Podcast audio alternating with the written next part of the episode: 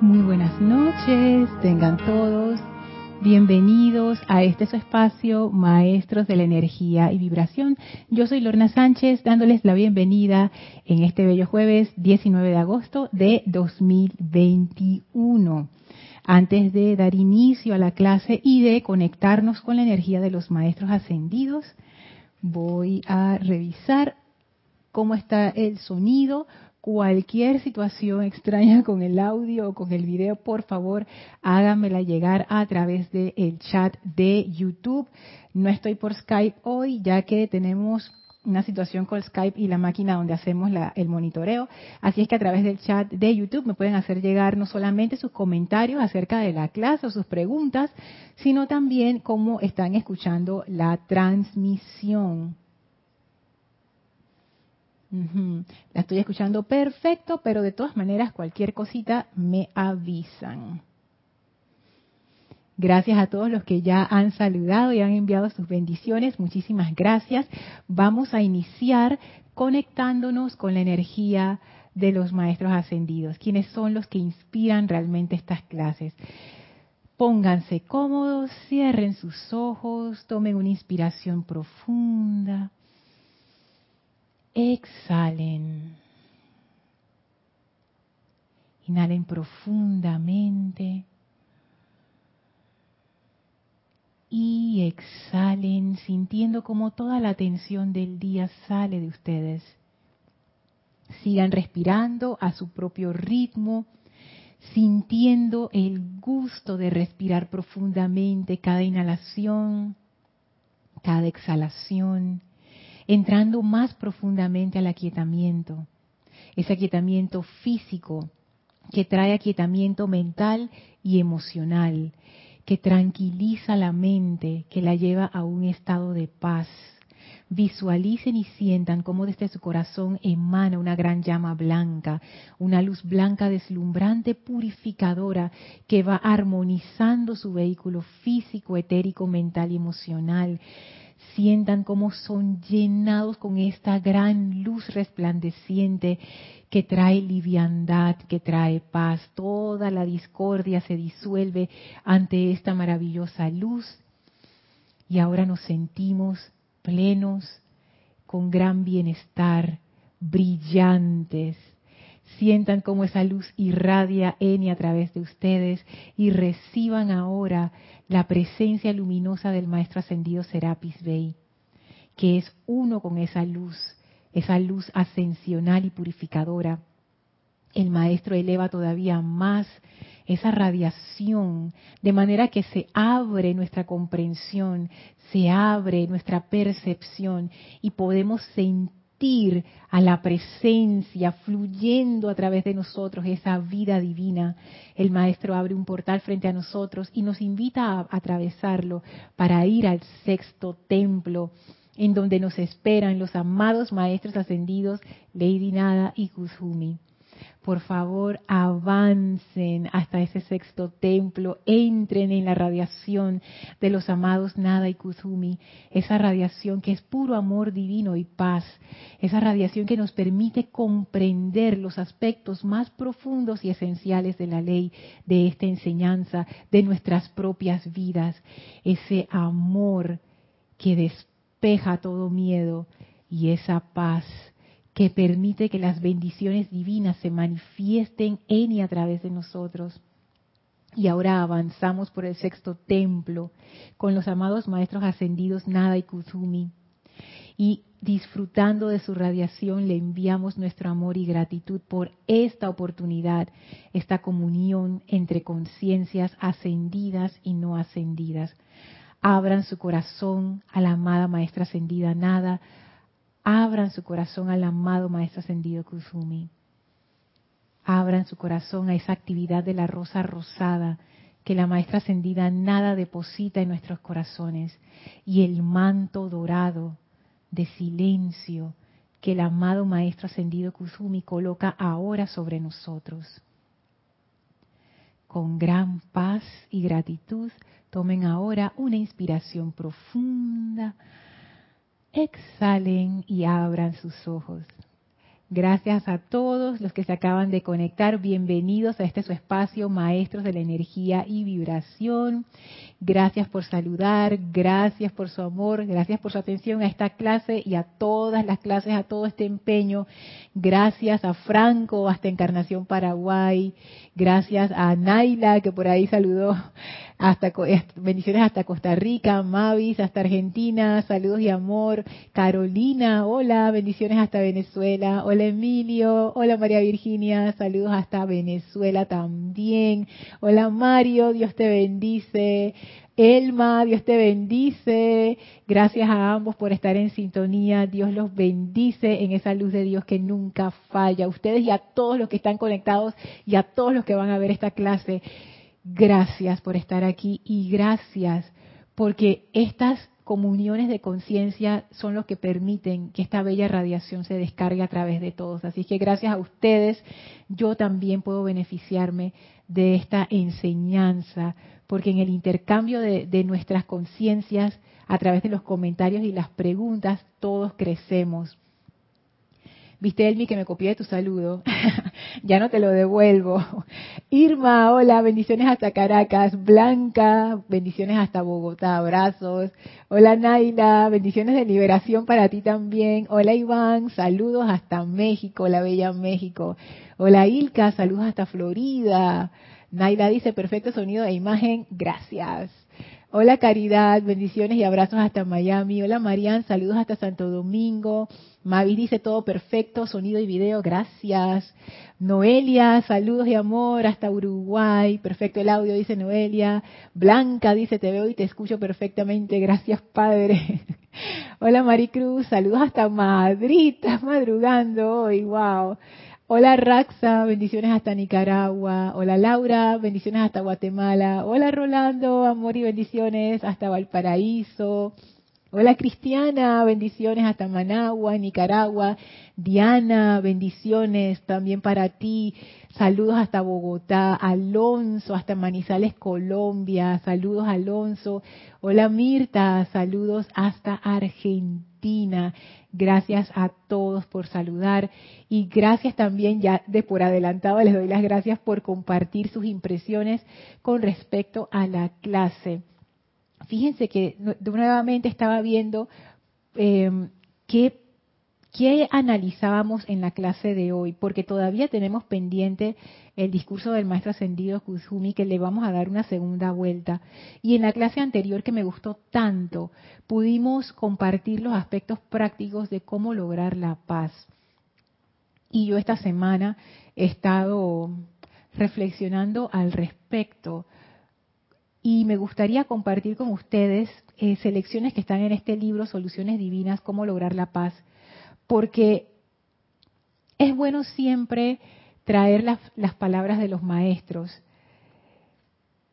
Y fíjense que quiero comenzar con una selección que está aquí en la página 41, que es del amado señor Gautama. Y él comienza así. Y noten este inicio, porque es parte de lo que habíamos estado hablando en la clase anterior y en las anteriores también, si la paz no es una prioridad para mí, yo no voy a yo no voy a ponerla de primero, no voy a hacer un esfuerzo especial por lograr esa paz. Si hay otras cosas que son mis prioridades, esas otras cosas siempre van a ir de primero y esa reflexión es, es importante hacerla. ¿Qué tan importante es para mí la paz? Porque la paz puede sonar así como algo bien bonito, un ideal. Ay, todos queremos paz, claro que sí, Lorna, oye, todos queremos paz. Sí, pero la paz, nos decían los maestros, es una actividad de poder, es una decisión que uno toma, es un control de la propia energía, es ver a través del disfraz para no dejarse intimidar por las apariencias, que se ven bien reales, les digo. Entonces, wow, ¿qué tan dispuesta estoy yo a hacer todos esos pasos, a seguir todos estos pasos, a meterle, como quien dice, entusiasmo y fuerza a la cuestión, sabiendo que no me va a salir de la noche a la mañana, que esto es un proceso y que quizás voy a demorar un ratito en lograr un estado de paz que yo considere que es bueno. Me refiero a que yo, todos tenemos como una aspiración, un nivel de paz que queremos lograr, pero para llegar ahí hay un camino y la pregunta es, ¿qué tan dispuesta estoy yo a recorrer ese camino sabiendo que me voy a tropezar y me voy a caer en ese camino? Porque claro, no es ingenuo pensar de que, ay, yo voy a ponerme a, a, invocar esta paz y todo va a salir bien y yo siempre voy a poder sostenerla. No, porque es un aprendizaje. Y a través de esas caídas es como, es donde uno aprende realmente cuál es la esencia de la cuestión, cuál, cuál es realmente el meollo del asunto con la paz, cómo se logra. porque la paz, y, esto es algo que también me ha quedado, la paz es un estado interior. Cuando utilizo la palabra estado, que seguro la habrán escuchado antes, estado de conciencia, estado de paz, em, esa palabra significa estar, es donde tú estás. Estoy, en un estado de paz, quiere decir que estoy en esa vibración, en esa conciencia de paz implica sostener un nivel, implica estar consciente, porque ¿cómo se va a dar el sostenimiento si yo no estoy consciente de eso que quiero sostener? El estado de paz, estar en paz, requiere de esa atención, requiere del control de mi atención también requiere que yo esté clara de qué es lo que yo quiero lograr en esa situación. Porque muchas veces entramos a las situaciones de manera subconsciente. y cuando uno entra de manera subconsciente es que uno se deja arrastrar por el río de la, de la emoción y de la tragedia y del miedo. Y la paz sí requiere entrar con los ojos abiertos y decidir la paz en medio del desastre. Entonces, ¿qué tan dispuesto está uno a hacer eso? Porque eso da miedo y eso da inseguridad. Porque uno piensa, Ay, esto funcionará o no funcionará, esto será como, estos, como estos eh, wishful thinking, estos deseos que uno tiene que al final no quedan en nada. Todas estas cosas me dan vueltas que la paz es un estado de conciencia, es un estado interior. Quiere decir que yo llego a ese estado, a este, llamémosle como un lugar, como un sitio en conciencia, pero para yo poder llegar ahí, yo necesito hacer cambios en mi conciencia. ¿Qué es hacer un cambio en mi conciencia? Cambiar la forma en que yo pienso, la forma en que yo pienso determina la forma en que yo reacciono a las cosas que me ocurren. Entonces, si yo puedo cambiar esas creencias núcleo, yo puedo cambiar mi percepción del mundo a, una a otros pensamientos eh, núcleo que sean más conducentes a la paz. Por ejemplo, si yo pienso que cada vez que una persona me empuja, me está atacando, eso no me va a conducir a la paz. Eso me va a conducir al conflicto por mi forma de interpretarlo. Pero si yo tengo la creencia de que cuando una persona me empuja probablemente se tropezó y fue sin querer, eso es más conducente a la paz que en el primer caso. Entonces, con este ejemplo sencillo lo que quiero ilustrar es que también requiere que nosotros analicemos cómo andan nuestras creencias, o sea, qué, dónde yo estoy poniendo mi atención, a qué yo le estoy dando poder en mi conciencia. Si yo pienso que todo el mundo me las tiene, en Panamá decimos me las tiene veladas, quiere decir que la tienen conmigo, o sea, como que me quieren hacer daño. Eso causa gran ansiedad y nunca te va a dar paz.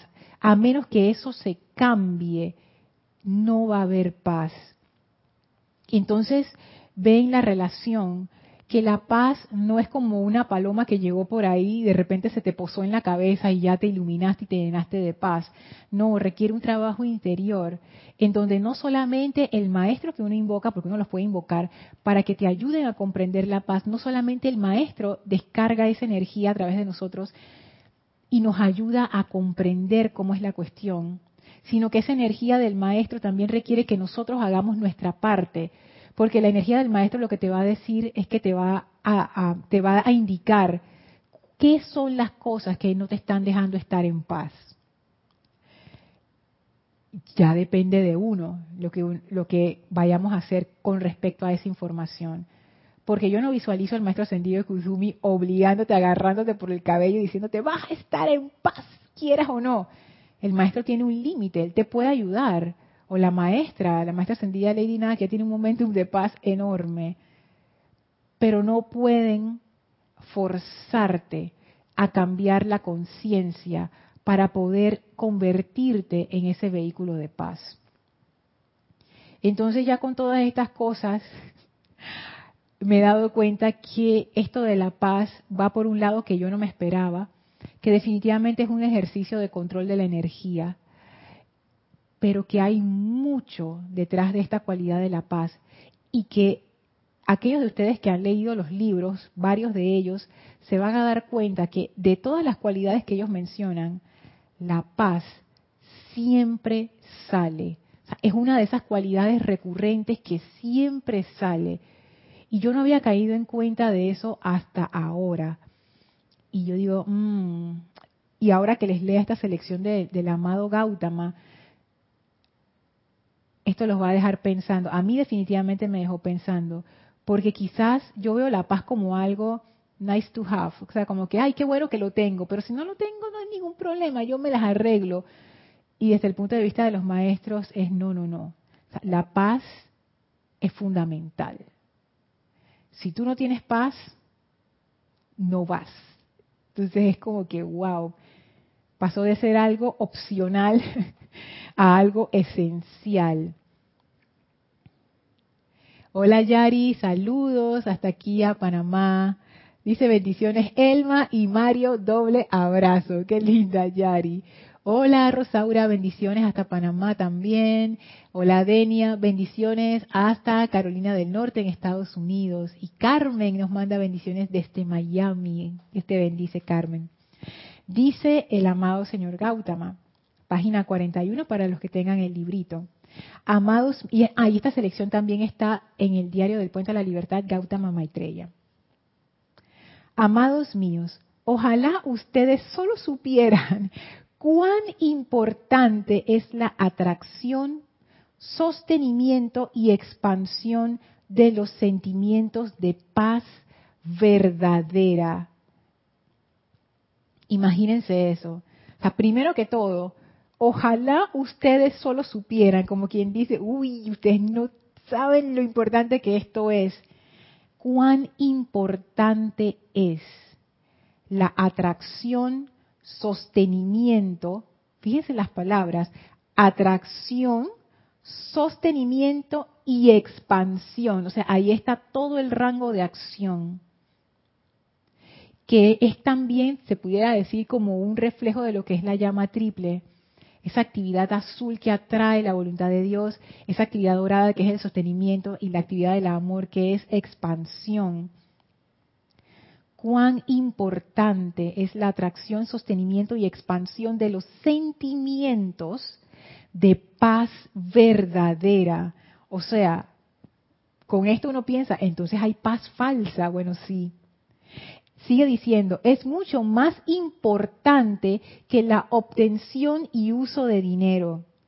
Y hay muchos que dirían, no, no es tan importante, Lorna, no, maestro, tú estás equivocado, el dinero es más importante porque eso es mi seguridad económica, esa es mi seguridad. Eso de que de la paz, no, eso no, eso es como, como muy etéreo, como que eso yo, a mí, que, ¿de qué me sirve eso? El dinero me resuelve, o mi pareja me resuelve, o eh, este trabajo, o esta situación externa el señor Gautama, el amado Gautama dice, es mucho más importante que la obtención y uso de dinero. Es más importante que casi cualquier cosa que la conciencia externa considera de valor. Lo del dinero no lo estoy diciendo a son de burla, lo estoy diciendo porque yo misma he pensado eso. No, quizás no tanto con dinero, aunque a veces sí, pero esto cuando, o sea, el, maestro como que desbarata todo lo que uno siente, porque uno dice, bueno, con lo del dinero más, pero entonces después él dice, es más importante que casi cualquier cosa que la conciencia externa considera de valor. Y entonces ahí, se me, ahí sí se me derrumbó todo el resto de las cosas. Entonces yo digo, oye, en serio. Porque por lo menos, bueno, si Elma estuviera aquí presencial, Elma nos pudiera dar una ilustración de una conciencia superior, pero como mi conciencia no es tan así, entonces es, es bien así como, como mundana y tiene predilección por lo tangible y visible, cuando yo leo estas cosas, yo siempre lo hago con mucho cuidado, porque es fácil irse con las palabras que son hermosas y que resuenan con uno, porque de verdad que sí resuenan con uno, y decir, sí, es, es así, pero ponerse a pensar, por ejemplo, si yo hago una lista de cuáles son las cosas que yo considero de valor, desde ya les puedo decir que la paz no está por ahí. O sea, todos queremos paz. Es como, ¿saben cómo que es? Como la salud. Todos queremos estar saludables, ¿sí o no? Nadie quiere estar enfermo. Todo el mundo quiere estar saludable. Pero como te dicen, es que tú no te puedes tomar cinco tazas de chocolate al día. O sea, tú no te puedes comer 13 barras de queso al día. Ay, entonces, ahora tú me quieres limitar, ahora yo no puedo disfrutar de la vida. Oye, tú no puedes estar tomándote todo ese alcohol, te estás haciendo daño. Ay, no. Ahora tú me vas a decir que yo no puedo comer dulce y dulce y dulce y dulce y dulce. No, ahora tengo que comer esa cosa de que vegetales. Ay, no, qué pereza, tengo que tomar agua, pero a mí me gusta el agua. El agua está como que no, no sabía nada, a mí me gusta como la, los, las gaseosas, tú sabes, los refrescos que tienen bastante azúcar. Tengo que hacer ejercicio. En serio, yo no puedo quedar viendo televisión aquí. Ay, no, qué pereza. Mm. Entonces ya ustedes ven cómo, cómo es la cuestión. O sea, todos queremos estar saludables, honestamente y de verdad. O sea, todos queremos, nadie quiere estar enfermo, todo el mundo quiere estar saludable. Pero cuando te empiezan a decir, mira, esto es lo que uno hace para estar saludable, ya como que, ay, no, eso como muchas cosas. Entonces es lo mismo con la paz. Cuando uno la paz es como, como la salud en ese en este ejemplo. Como que, ay, yo sí quiero paz, pero eso cuando te empiezan a decir, necesitas controlar tu energía, ay, ¿cómo así? Y, necesitas enfrentar las apariencias y encontrar la verdad. Eh, no. ya, ya ustedes ven, ¿no? Entonces el maestro, el amado maestro ascendido Gautama, cuando él dice que esa paz verdadera es más importante que casi cualquier cosa que la conciencia externa considera de valor. Yo digo, uh". y sigue diciendo, ya que en la verdadera paz, y aquí viene la parte de la venta de la paz, porque el maestro te dice, ¿por qué esa paz es importante? Ya que en la verdadera paz fluyen libremente las corrientes sanadoras. En la paz verdadera, ustedes son capaces de comprender claramente lo que los seres divinos desean que ustedes hagan y que se haga. En la paz verdadera, sus propios santos seres crísticos tienen la oportunidad de dirigir la conciencia externa de ustedes. Y después dice algo que yo debatí si lo leía o no. Porque como mi conciencia es que ver para creer, pero lo voy a leer. Yo todavía no he visto esto manifiesto, pero lo voy a leer porque es como, como lo que la promesa del maestro, como para que nosotros comprendamos con un ejemplo gráfico de qué tan poderosa es la paz. Dice así, ¿Saben que en la paz verdadera tan solo siete hombres o siete mujeres o un grupo cooperativo armonioso compuesto de ambos podrían crear y sostener un templo en el que la sanación de cualquier corriente de vida podría lograrse sin que ninguno de los siete pronunciara siquiera una palabra audible. O sea, que un grupo de siete podrían crear y sostener un templo. O sea, imagínense siete personas que se reúnen y dicen, vamos a hacer esto. Logran la paz verdadera, hacen su templo, me imagino que una casita por ahí, que vamos a alquilar esta casita, no sé qué, paz verdadera, y todo el que entra a esa casa se sana. No tienes que hacer nada, nada más la persona entra y en ese estado de paz recibe la sanación. ¿Y cuál es, qué es lo que dijo el maestro sobre la sanación? Ya que en la verdadera paz fluyen libremente las corrientes sanadoras. O sea, las corrientes sanadoras siempre están, pero no fluyen libremente a través de nosotros. ¿Por qué? Porque no estamos en paz. Entonces ya vemos que la paz, esta paz es como una puerta abierta. La paz permite que la bendición fluya a través de nosotros. Si no estamos en paz, esa bendición simplemente se atasca por ahí y no llega, no se manifiesta en nuestros mundos. La paz verdadera. Paz verdadera que según vimos en clases anteriores no depende de cosas externas, sino que es un estado de conciencia interior, en donde uno descansa en la realización de esa presencia adentro. Y yo sé que eso suena abstracto, pero en realidad no lo es. Es cambiar, y, este, y no es un cambio fácil, es cambiar nuestra forma de encarar las cosas. Yo por lo general, si me encuentro con una situación, la primera tendencia es salir corriendo hacia afuera, ya sea pedir ayuda o ya sea preocuparme o ya sea decir, ay, mira, confirmar que lo que está ocurriendo efectivamente es terrible y echarle más leña al fuego. Ay, sí, no, esto es fatal, esto es horrible, no sé qué, no sé qué, está bien. Eso es una opción, uno puede hacer eso, eso es una estrategia.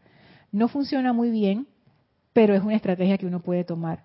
La otra estrategia es lo que dicen los maestros siempre, aquíétate. Lo que vimos en las clases anteriores, quita la atención de lo personal. En la clase anterior hablábamos acerca de, del ejemplo de un familiar que perdió su trabajo.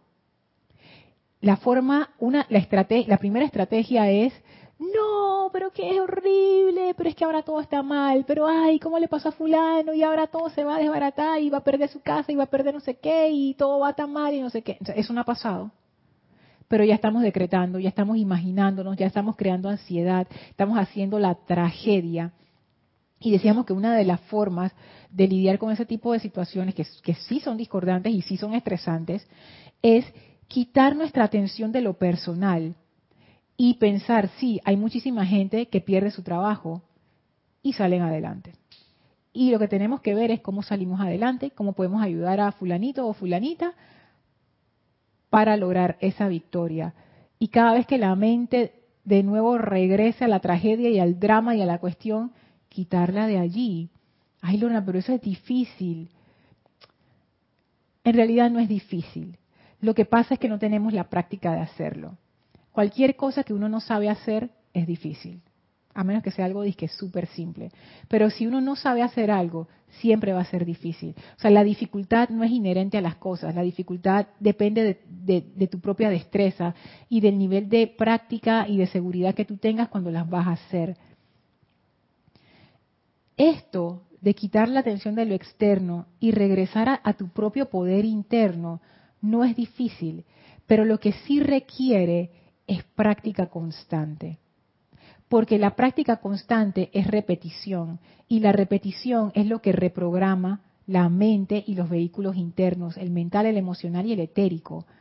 Y eso nosotros lo sabemos. todo el mundo ha visto a un niño aprendiendo. Los niños repiten, repiten, repiten, repiten, repiten hasta que por fin se lo aprenden y nosotros también. Así es que uno aprende. En, la mente concreta, en la mente inferior, la repetición es fundamental. Es lo que se llama práctica. Si uno hace esto lo suficientemente eh, regular, o sea, frecuente, consciente de lo que está haciendo, esto se va volviendo un hábito, pero un hábito consciente. Y uno se acostumbra, en vez de salir huyendo con miedo, uno se acostumbra a refugiarse en el propio poder interno.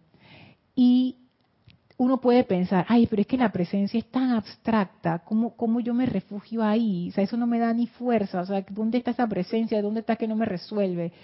Y es que estamos viendo la cuestión al revés. Y esto es algo que es parte del discurso constante del maestro ascendido Saint Germain. Es casualmente que estamos poniendo nuestra atención en su retiro de liberación. Y es que él habla acerca de la liberación y él dice, la liberación no está en nada externo. La gente ha buscado liberación por por siglos y todavía no la encuentran. La liberación está en ustedes mismos. La liberación es saber que tú eres la causa de las cosas que ocurren en tu vida. Tú eres la causa y tú puedes decidir. Si bien es cierto que esto no es 100%, porque nosotros no vivimos solos en el planeta Tierra, nosotros estamos sumergidos entre las causas y efectos de muchísima gente en nuestras ciudades, en nuestros hogares, en nuestros países, en, nuestros continentes, imagínense. Y, y, lo externo siempre está cambiando con base en las decisiones y en las causas que todos estamos sembrando a cada momento. Uno sí tiene cierto control de la energía de su propia vida. Pero eso es, un, es como un cetro que uno necesita agarrarlo firme y necesita empezar a pensar como un creador y no como lo opuesto, como una víctima. Ese cambio de conciencia de creador a víctima, no, perdón, de, de víctima a creador, hace toda la diferencia. Porque en la víctima uno cómo uno se siente con miedo y uno siente que todo se le viene encima y que uno está a expensas de todo y que todo lo que está afuera controla tu estado de ánimo.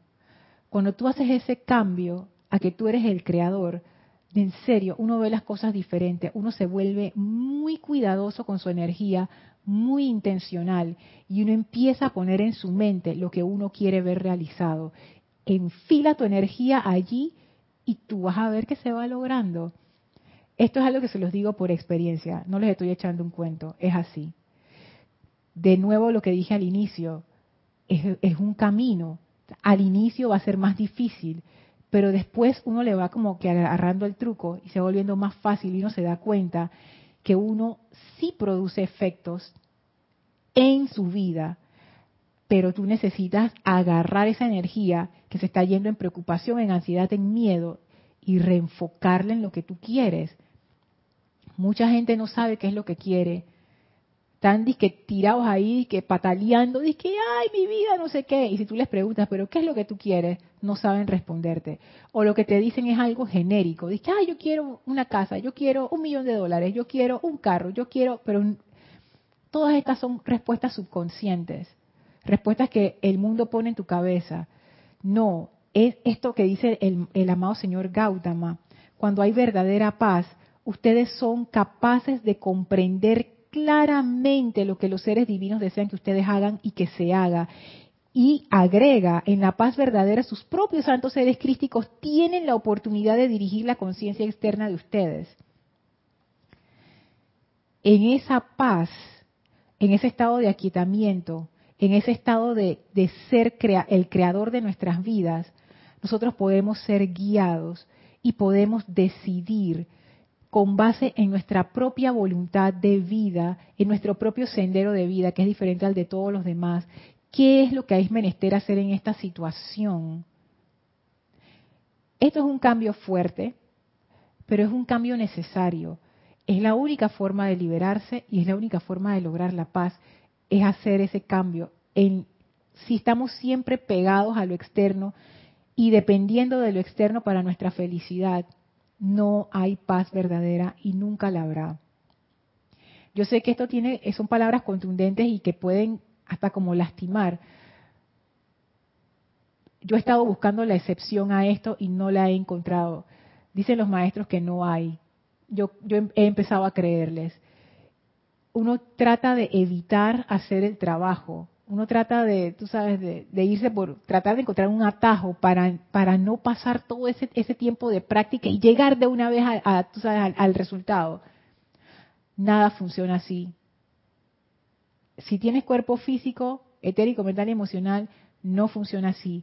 Todo es un proceso, todo toma su esfuerzo, todo toma práctica para lograr algún, algún nivel de maestría.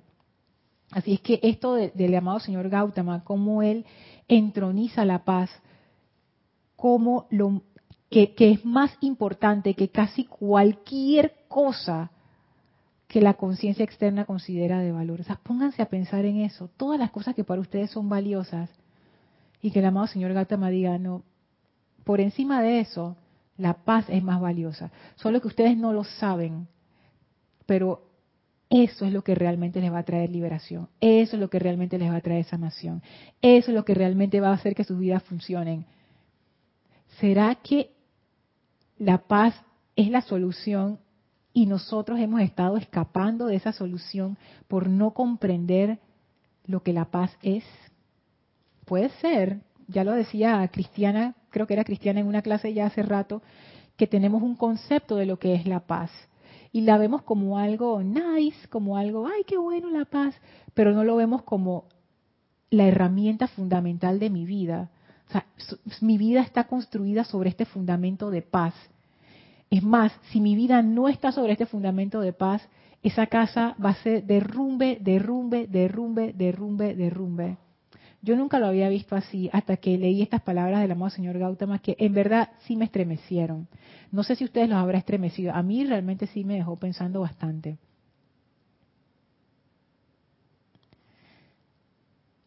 Dice José Ramón. Saludos y bendiciones José Ramón hasta México. Dice, pero por ejemplo, podemos decirnos que alguien te tropezó, pero en el fondo me da risa este comentario. Pero en el fondo sabemos que su intención era mala. Alejarse es bueno para seguir en paz, ¿verdad? Me encanta este ejemplo.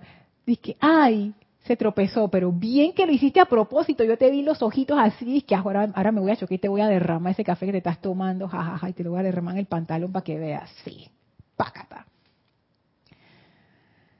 ¿Sabes, José Ramón, que yo pienso que ahí y yo te voy a ser honesta, te estoy hablando de medio práctica, medio teoría, porque no es que yo lograba la maestría sobre eso, a veces me sale, a veces no me sale, pero ahí yo me doy cuenta, y yo, he estado practicando, tratando de como de, agarrar fuerza en esto, de agarrar ese hábito consciente de la paz. Yo me he estado dando cuenta que realmente lo que nos hace sufrir esa rabia que yo siento cuando yo sé que me tropezaste a propósito, eso, eso que yo estoy sintiendo, en realidad está dentro de mí. O sea, eso no es por la otra persona. Esa es mi propia energía que se está revolcando y está en ebullición. Yo sé que esto puede sonar así como que no, Lorna, pero oye, fue la otra persona, tú no viste que te chocó. Yo no sé, José Ramón, si, si esto va a resonar contigo o si te va a hacer sentido, pero te lo voy a decir igual porque me he dado cuenta que sí funciona, pero uno tiene que ser firme en su decisión. Y lo primero es comprender que esa persona no puede hacerte nada. Pero me chocó, tú no viste, se me derramó el café. No, porque la reacción, esa reacción es lo que te hace sentir mal. Esa reacción es la que te causa sufrimiento. Esa reacción es la que te enferma. ¿Y la reacción de quién es? Es tuya. No es la persona que me chocó la del problema. Es que yo reaccioné de una forma que es similar o igual a darme yo mismo un tiro en el pie.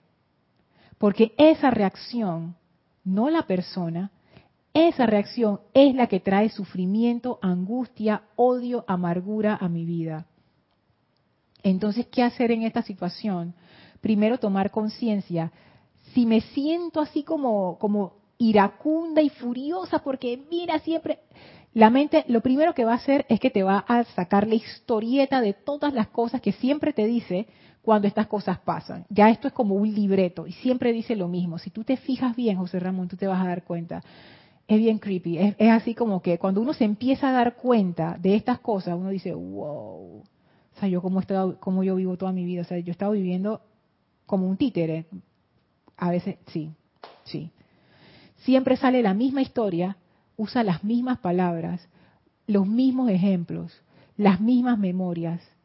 Porque este es el mecanismo que activa ese pobrecito yo, que es lo que activa que le demos más atención a lo personal entonces es, desenmascararlo, desenmascararlo ahí mismo, porque tú te puedes ir, la persona quedó por allá, pero te llevas la rabia, porque la rabia es una reacción tuya y te la llevas contigo. Entonces, cuando uno empieza a sentir esa rabia, ¿qué es lo que uno hace generalmente? Uno la dirige hacia la otra persona, que es como quien dice la cuestión perfecta para la importancia personal porque es como si la importancia personal te estuviera golpeando, pero lo hace de tal manera que tú piensas que es el de al lado. Como esos chistes que hay por ahí, que, la persona di que, te, que te hace una cosquillita y tú te volteas y tú piensas que es la otra persona, pero fue la que estaba del otro lado.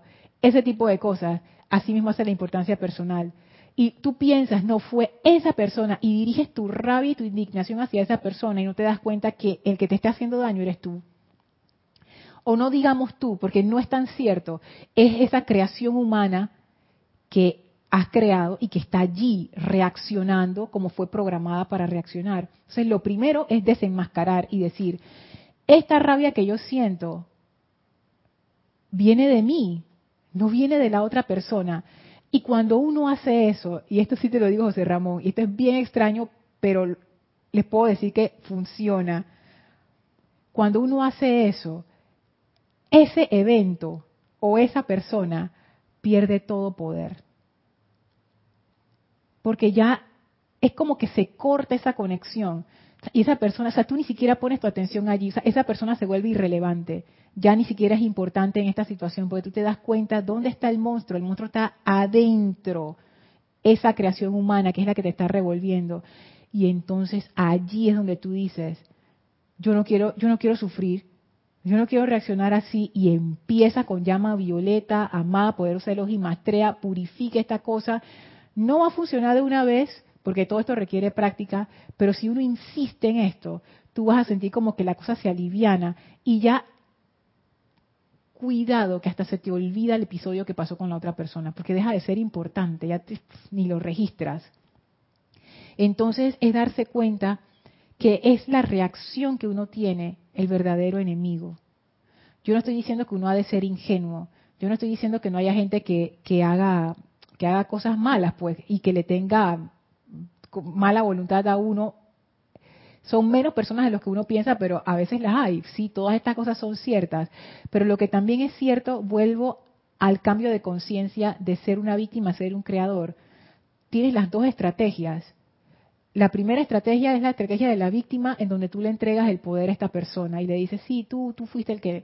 La otra estrategia es la estrategia del poder, en donde tú dices, no, no, no, no, no fue el otro. Esto que yo estoy sintiendo, ¿quién lo está sintiendo? Lo estoy sintiendo yo, eso está en mí. Escojo transmutar esta situación. Y ya que estamos estudiando lo de la paz, pudiéramos decir, escojo la paz, o escojo el amor, o escojo la luz. Si no queremos ponerlo así como tan, tan rosado, tan, ay, que no sé qué, vámonos más a lo, a lo mundano. Escojo no sufrir, escojo no sufrir. Y para no sufrir, le quito poder a esta creación humana, yo no tengo por qué reaccionar así y no me interesa esta reacción. Yo no quiero enfermarme, yo no quiero agriarme, yo no quiero sentir esta, este resentimiento fuera de aquí. Pero se lo estás diciendo a tu propia creación humana que ya te diste cuenta que eres tú. Pero en, cuanto uno siga pensando que es el otro, echarle la culpa a otros, eso es un cambio de conciencia, José Ramón. De nuevo, no es de que ya lo hice, no pero cuando uno empieza como a hacerlo y a, y a comprender que realmente la cuestión está dentro de uno y no afuera, la liberación que uno siente y la paz, wow. Vale la pena hacerlo, por lo menos experimentenlo, aunque sea una vez, para que, que lo vean como quien dice funcionando y observen bien. No nos damos cuenta hasta qué punto somos manipulados por nuestra propia creación humana. Es es terrible, la verdad. Hola Ligia, bendiciones y amor hasta Nicaragua. Celio dice, hola, tenemos que educar nuestra mente. Creo que la meditación es la mayor herramienta para obtener la paz, porque es la mejor conexión con ese estado interno que es el Cristo, la Santa Llama Crística. Y me encanta, Celio, cómo tú pones estado interno que es el Cristo. Eso me encantó, porque sí, yo también pienso que esa conciencia crística es realmente un estado de conciencia. O sea, es como que tú llegas a, esta, como si fuera una escalera, y a partir del piso, no sé, el piso 7, de ahí para arriba ya estás en la conciencia crística. Lo que hay que hacer es llegar al piso 7 y quedarse allí. Y eso que dices de educar nuestra mente con la meditación o también con cualquiera de estas prácticas del control de la atención es fundamental. Porque lo que nosotros necesitamos educar es nuestra mente. Esa es la que necesitamos educar. Esa es la sustancia sobre la cual uno trabaja. No es nuestro ser divino. El ser divino no necesita ese tipo de, trabajo ni de educación. El ser divino lo que es es una lo, de él es la manifestación, es la expansión, pero es la mente donde uno hace el trabajo. Y la mente involucra todo, pensamiento, sentimiento, todo lo que es la conciencia, esa parte es la que se necesita trabajar y purificar. Elmi, Elmi, yo creo que se te cortó el comentario, pues no, no lo comprendí. Dice Celio, la paz es un gran estado para el control del emocional. Tú sabes qué, Celio, ahora que tú lo pones así, yo lo veo al revés. El control emocional permite la paz. Porque para tú poder hacer ese control emocional, tú necesitas cambiar tu forma de ver las cosas, como el ejemplo que acabamos de dar de, José Ramón de la persona que tropieza. Si uno no hace ese cambio, hacer ese control emocional es muy difícil. ¿Por qué uno necesita un control emocional? O pónganse a pensar, háganse la pregunta, ¿por qué yo necesito un control emocional?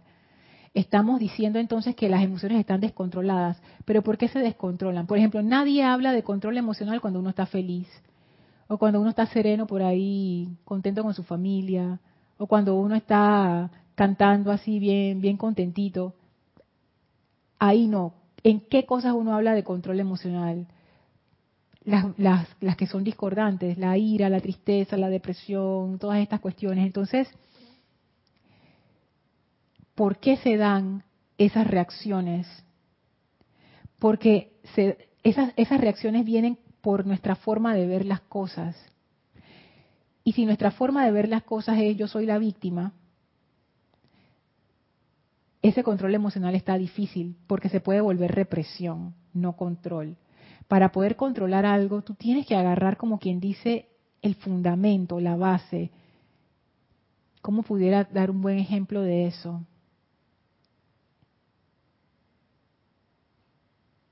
Por ejemplo, imagínate que tú tienes una, una gotera en tu casa. Hay varias cosas que tú puedes hacer. Una de esas es poner un balde debajo de la gotera. Y ese balde cada cierto tiempo se va a desbordar y se va a desbordar y se va a desbordar. Entonces, eso, eso pudiera ser como ese descontrol emocional. Entonces vamos a decir que tú lo que haces es que dices, ya estoy harto de esta gotera. Entonces vas dentro de la casa, ni siquiera el techo afuera, dentro de la casa y le pones, le pones un papel o le pones una, una cinta adhesiva. ¿Qué, ¿Qué le va a pasar? Se va a mojar todo y va a seguir goteando y se va a poner peor, porque entonces el agua que no puede salir se empoza en el techo y se te va regando por todo el techo y al final se te cae el techo llama a Violeta con eso. ¿Qué es lo que uno ha de hacer para, para impedir ese desastre de, de goteras en el techo? Uno sube al techo y tapa la gotera desde afuera. Ese es el problema. El problema es que esta, esta lámina tiene un hueco. Vamos a tapar el hueco de la, de que está en la lámina con un pedazo de metal apropiado para esta lámina, soldamos o atornillamos lo que sea que se haga, ¡pac! listo. Ahora sí, o sea, vamos a la causa. Y cuando tú cierras eso, ya no tienes gotera en tu casa. Pero si lo haces al revés, tratando de, dentro de la casa, tapar las goteras y que con papel o con cartón, estás haciendo que el problema sea peor. Entonces, por ahí va lo del control emocional. Realmente ese control emocional es necesario para tu poder llegar al estado de paz porque el, estado de paz implica un control de la energía. Es que las dos cosas van juntas, fíjate. Dice Mario, aquí es donde se ve quién es quién. San Francisco de Asís, Mandela encarnaron esa paz, sin tanto bla, bla, bla. Es que, es que es así mismo, Mario. la gente de paz son gente de acción. Yo estoy totalmente convencida de eso. No son gente que te va a palabrear y te va a estar hablando de que, ay, yo soy la paz. Y te habla así bajito, porque yo soy tan pacífica. O sea, eso no, eso no tiene nada que ver con la paz. La forma de hablar no tiene que ver con la paz o, la, o lo que tú te vistes o eso no tiene... La paz es un control de tu propia energía pero ese control de la energía se hace con base en una comprensión de que no es el otro, sino que eres tú el que tienes el control de la situación. ¿cómo yo puedo lograr una paz interna si yo le sigo dando el poder a lo externo? Ven, ven eso. A menos que yo haga ese cambio, no puedo tomar el cetro de la paz. Y eso del bla, bla, bla, Mario, eso es cuando uno tiene importancia personal y uno le tiene que decir a todo el mundo lo pacífico que uno es. Digo, si se lo tienes que decir a alguien, quiere decir que no se nota. Y si no se nota, entonces, ¿qué estamos haciendo? Hola Sol, Dios te bendice. Qué lindo, Dios nos bendice grandemente. Gracias, gracias desde Colombia. Mavis dice, para esos siete, cada uno deberá aprender con el manto del silencio, sosteniendo la paz en la mente y sentimientos. El decreto de la túnica dorada de silencio, primer paso para formar el grupo. Ah, y así mismo, Mavis. De esos siete que, el amado señor Gautama daba el ejemplo, de esas siete personas que, que logran una paz verdadera, que pueden sostener un templo de sanación. Definitivamente lo del manto del silencio es fundamental.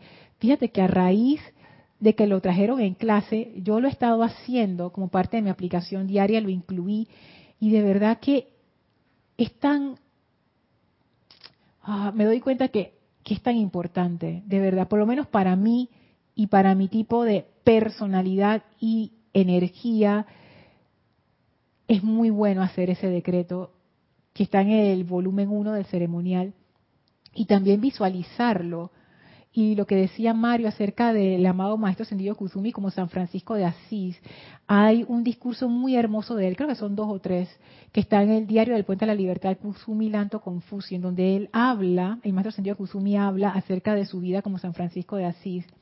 A mí esos discursos me encantan porque me llenan con una paz.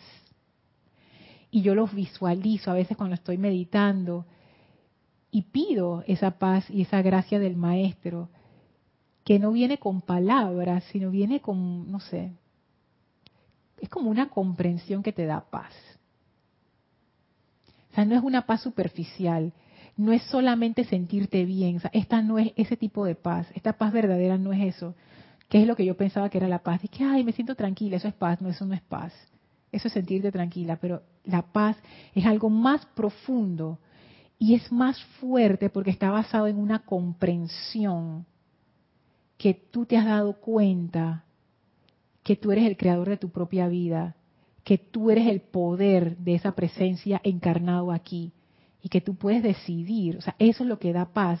Es como la confianza de saber que no importa lo que ocurra, tú vas a estar bien, no porque otro te, va a resolver, no porque la, la humanidad se va a hacer cargo de ti, no, porque tú tienes el poder para hacerlo realidad. Pero para irte por el camino de la paz, uno necesita desechar todo aquello que impide esa paz. Entonces de nuevo volvemos a la disyuntiva, ¿no? Dice Iván, y cuando uno está pasando por desempleo de varios meses y sus ahorros están por acabarse y decretas y no ves claro y te empiezas a amargar, allí no hay paz, eso estoy pasando yo. Bueno, Iván, precisamente esta clase tiene mucho que ver con eso. Porque de nuevo, ¿qué estrategia vas a tomar? Tú puedes tomar muchas estrategias. Lo que uno quisiera que ocurriera es que uno hace tres decretos y mágicamente todo se arregla. O que uno dice, está bien, amada presencia, yo soy, me voy a dedicar a ti por un mes. Y al final del mes todo está perfecto. Y uno dice, ya, ahora sí creo en esto, funcionó. Yo te diría, Iván, que esta enseñanza no es para creer. O sea, esto no es una creencia, porque las creencias no sirven de nada.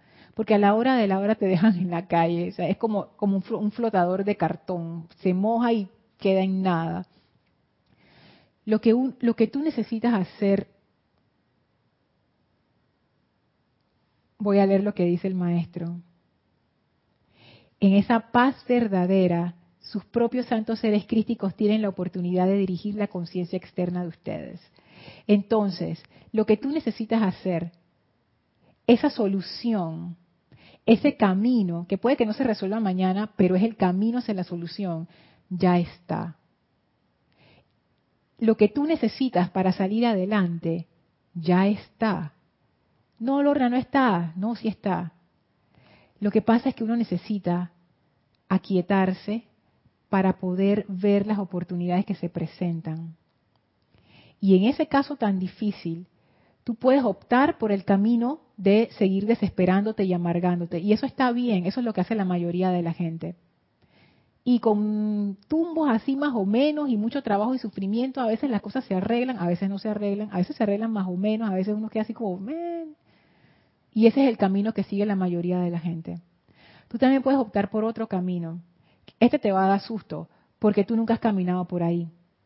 Pero el camino es el siguiente. Tomar la decisión de que tú vas a manifestar lo que tú quieres manifestar. Esto es intencional.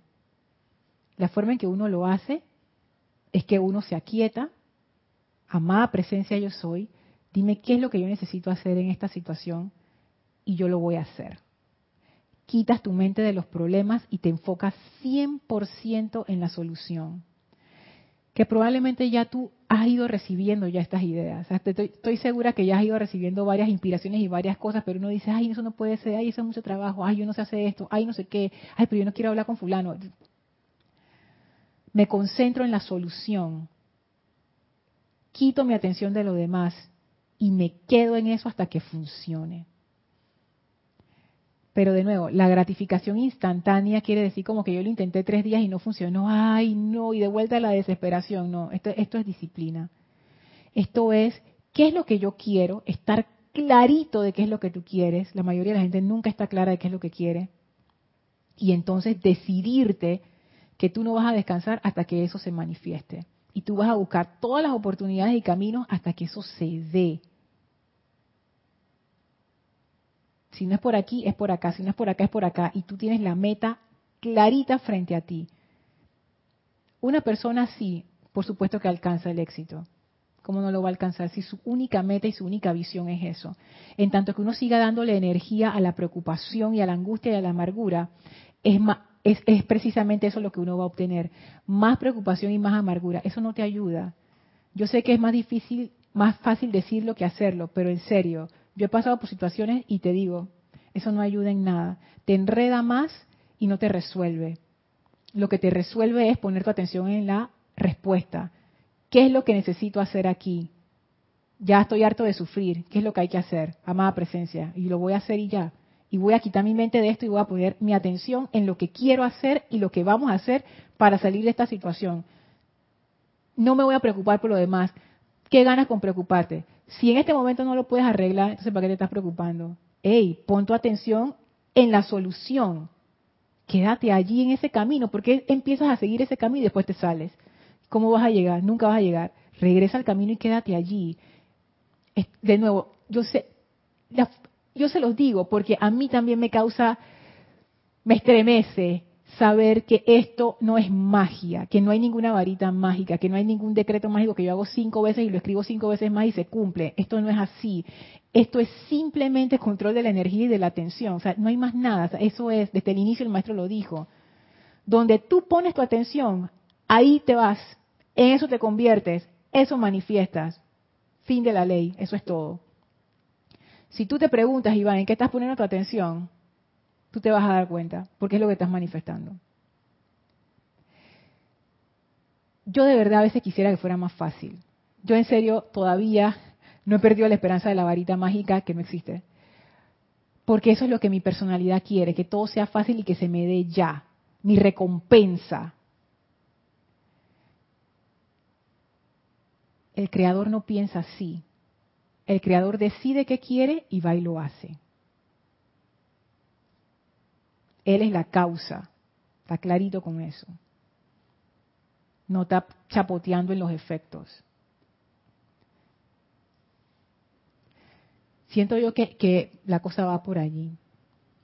Dice José Ramón, wow, hermosa información del maestro. Mario dice, Lorna, si te dicen cucaracha y pierdo paz y pierdo mi paz, algo de cucaracha tengo.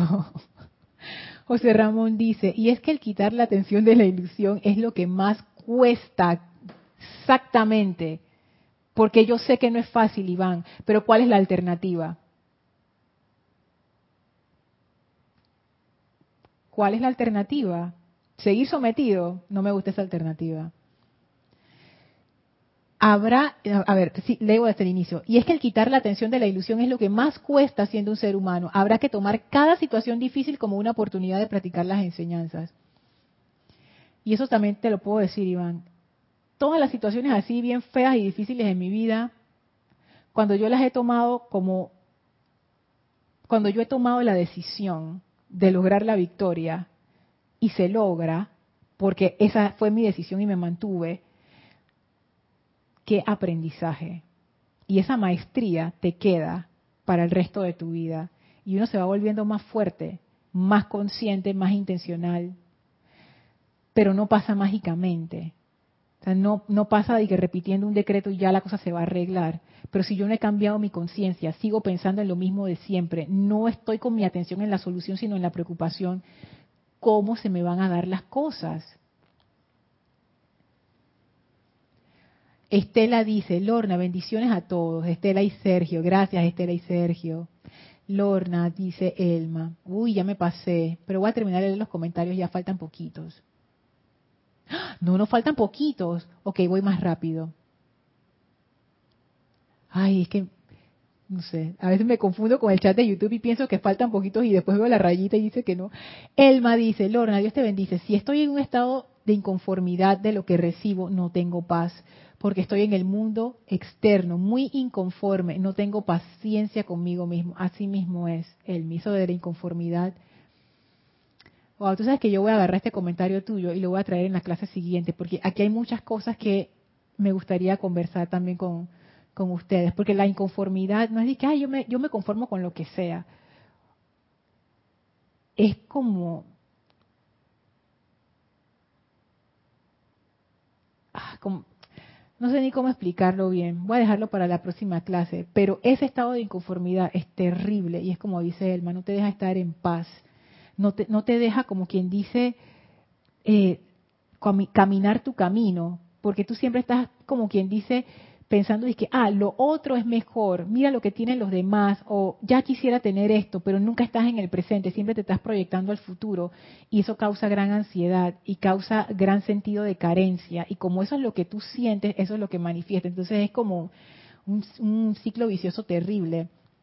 Hola Lourdes, bendiciones hasta Yucatán. Hola Marian, bendiciones hasta Argentina. Bendiciones Estela de nuevo y Sergio hasta Tucumán, Argentina. Noelia dice, estoy totalmente de acuerdo, la paz es fundamental para construir nuestros pilares espirituales. Qué lindo, pilares espirituales, así mismo. Laura dice, sí, Lorna, la paz es la solución y es como el cimiento de la vida. Lo que pasa es que vivimos tan agitados que no queremos parar. Es eso, que no queremos parar, Laura, eso es clave fundamental. No, no queremos parar, o sea, no queremos hacer esa pausa, seguimos, seguimos como en la locura, porque vivimos en un estado de subconsciencia y para nosotros salir de esa subconsciencia es un esfuerzo. Nadie quiere reflexionar sobre su vida y verla objetivamente. La mayoría de la gente, no, trabajo, trabajo, familia, familia, cosas, cosas, cosas, cosas, cosas, cosas, y siguen, y siguen, y siguen, y siguen, y nunca paran a reflexionar acerca de nada hasta el día en que ya les toca desencarnar y entonces ahí es donde la gente mira hacia atrás y dice, ¿y yo qué hice con mi vida? Digo, ¿ya para qué? O la idea es que vayamos viviendo conscientemente cada paso que damos. Dice Mavis, hace pocos días fui, perdón, hace pocos días fue mi cumpleaños. ¡Feliz cumpleaños, Mavis! Y desde años y desde años atrás vengo eligiendo palabras para trabajar en mi todo el año. Y este año mi meta para todo el año es la liberación. ¡Ay, qué chévere! Y es un cambio radical ver que yo soy quien logra cada día la paz cuando te reconoces única responsable. Gracias. Así mismo es. Eso tiene que ver con la conciencia del Creador. Yo soy responsable de mi paz. ¿Quién más va a ser responsable si no soy yo? yo soy responsable de mi paz. Yo decido si yo tengo paz. Noten, lo que, noten que cuando lo ponen así, es como que ya se te caen todos los velos y las ilusiones de que, ay, es que mi vida, es que, es que la gente, es que yo decido estar en paz o no. Yo soy responsable de mi paz. ya quién le vas a echar la culpa si tú eres el responsable. Interesante esto. Laura dice, la pandemia me ha hecho estar en paz y no imaginas los beneficios que me ha traído a mi vida. Y ahora que lo viví, lo comprendo. Oye, es que mucha gente, es que la pandemia le daba a todo el mundo aprendizaje por todos lados. Algunos lo pudieron asimilar, otros no tanto. Y, son lecciones difíciles, porque a todos nos ha tocado a nivel familiar, a nivel nacional, a nivel planetario. no, no ha sido una lección fácil, pero sí ha traído mucho aprendizaje y los que pueden aprovecharlo, que lo hagan, porque eso va a redundar en bendiciones. Dice Marian, todo lo que nos lleva a reaccionar tiene poder sobre nosotros, así mismo es. Yo decidí con la ayuda del ser crístico, no hacerme uno con las malas reacciones y he visto cómo funciona. Nada político, personal o mundial me saca. Si lo hace, me doy cuenta y llama a Violeta, digo, no soy una con eso. Es que eso es la forma de hacerlo. Práctica, práctica, práctica. Y uno se vuelve consciente, uno está vigilante de su propia mente, no, no paranoico, pero vigilante. Es como subir a otro nivel. realmente estos ejercicios que parecen tan sencillos, wow, traen un nivel de conciencia, una elevación de conciencia que es difícil de creer si ustedes no lo han hecho. Porque lo que dice Marian pareciera que fuera algo muy sencillo y lo es, sin embargo eso tiene raíces bien profundas porque esa es la forma de ir cambiando la actitud. Es muy importante. Blanca dice, Tienes razón, Lorna. Cuando he logrado reaccionar positivamente ante estas situaciones, he sentido una libertad y alegría increíbles. La palabra increíbles lo dice todo, porque uno ni se lo cree. si te lo hubieran contado, si te hubieran dicho que, te ibas a sentir así, jamás lo hubieras creído. Pero como te pasó, ya uno tiene como una medida para, para saber que estas cosas sí ocurren. Arraxa dice, Lorna, coincido con tu punto. El caer en cuenta que lo que me molesta está en mí me otorga un tremendo poder. Exactamente. Ya que puedo entonces dejar entrar o salir conscientemente lo que yo enfoque. Mira eso, Arraxa, el aspecto poder, cómo está asociado con la responsabilidad individual. Espectacular espectacular. Dice Caridad, la mente es tremenda, hasta para leer mis libros se entremete. Pero yo me doy cuenta, repito la lectura por tres para que entienda mi mente que no se manda sola a sí mismo. Tomar conciencia de lo que uno está haciendo es, funda es eso es un tremendo entrenamiento. Qué bueno que lo estás haciendo, eh, Caridad, porque de verdad que eso quiere decir que cada vez estás más consciente porque te das cuenta de que la mente está haciendo de las suyas. Hola León, bendiciones hasta Guadalajara. Marian dice, ¿cuál es el decreto del que hablas, Lorna? ¿Te refieres al maestro ascendido Kuzumi? No me acuerdo ahora mismo el decreto, pero se llama, creo que es túnica. Eh, te lo puedo mandar. Escríbeme a lorna.serapisbay.com y te, le tomo una foto y te lo mando. Dice León, la paz se refiere al hecho de estar mental y espiritualmente en tranquilidad. Es más que eso, León. Esa paz está basada en la comprensión de que tú eres ese poder que crea las cosas. Y si eso es así, ¿quién te puede amenazar? ¿Quién te puede hacer daño? ¿Qué te puede dar miedo? Ahí es donde radica la paz darte cuenta que no hay nada que temer, pero no porque alguien te lo dijo, sino porque te has dado cuenta que es así. Pero para darte cuenta que es así, uno tiene que lograr cierto nivel de, no, no quiero decir maestría porque no sería maestría, pero cierto nivel como de práctica, para que uno mismo se dé cuenta de que, oh, esto es serio, de verdad que, wow, uno tiene un gran poder sobre la propia vida de uno, así es. Y cuando uno se da cuenta de eso, ya como que uno le empieza a perder miedo a lo externo. Gracias, Mario. Cristiana dice, Lorna, pero detrás de todas esas expresiones siento que es el miedo en que en realidad manipula nuestros cuerpos. Pienso que hay que vencer ese hábito para lograr esa conciencia de paz sostenida. Así es, Cristiana. Y el miedo te lo quita el saber que no hay nada que pueda hacerte daño. En el momento en que uno comprende eso, pero de verdad, el miedo se va. Cuando uno se da cuenta que uno es el poder, esa llama triple que está en uno, esa presencia que tú eres, cuando uno se da cuenta de eso, el miedo se va. El miedo se va. Cuando hay amor, el miedo se va también. Cuando pasa esto que los maestros dicen reconocer a Dios en toda vida, el miedo se va también. Es, un cambio de conciencia. Gracias Caridad, bendiciones, feliz noche. Gracias Irma, gracias Yari, gracias Mavis.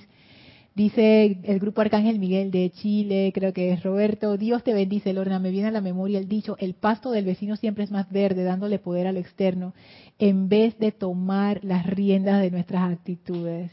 Así mismo es, tomar las riendas. Voy a quedar aquí con este maravilloso comentario. Un beso también para ti, Marianne. Wow, qué espectacular. Y yo pensé que íbamos a ver varias selecciones y nos quedamos nada más en una, pero es que valía toda la pena. O sea, Gracias al señor Gautama por esto. Vamos a despedirnos de los maestros ascendidos. Por favor, cierren sus ojos. Visualicen al amado Kuzumi, a la amada Lady Nada frente a ustedes. Envíenle su amor, bendición, su luz, su perfección. Gracias por esta gran oportunidad de recibir esta enseñanza. Los maestros nos envían sus bendiciones, su amor, su gran luz, y abren un portal frente a nosotros, el cual atravesamos para regresar al sitio donde nos encontramos físicamente, aprovechando para expandir esa doble actividad de amor y de paz a todo nuestro alrededor. Tome una inspiración profunda, exhalen y abran sus ojos. Muchísimas gracias por haberme acompañado en esta clase. Gracias a todos por sus comentarios, por sus preguntas. Muchísimas gracias. Yo soy Lorna Sánchez. Esto fue Maestros de la Energía y Vibración y nos vemos el próximo jueves. Mil bendiciones a todos. Y que tengan una feliz noche.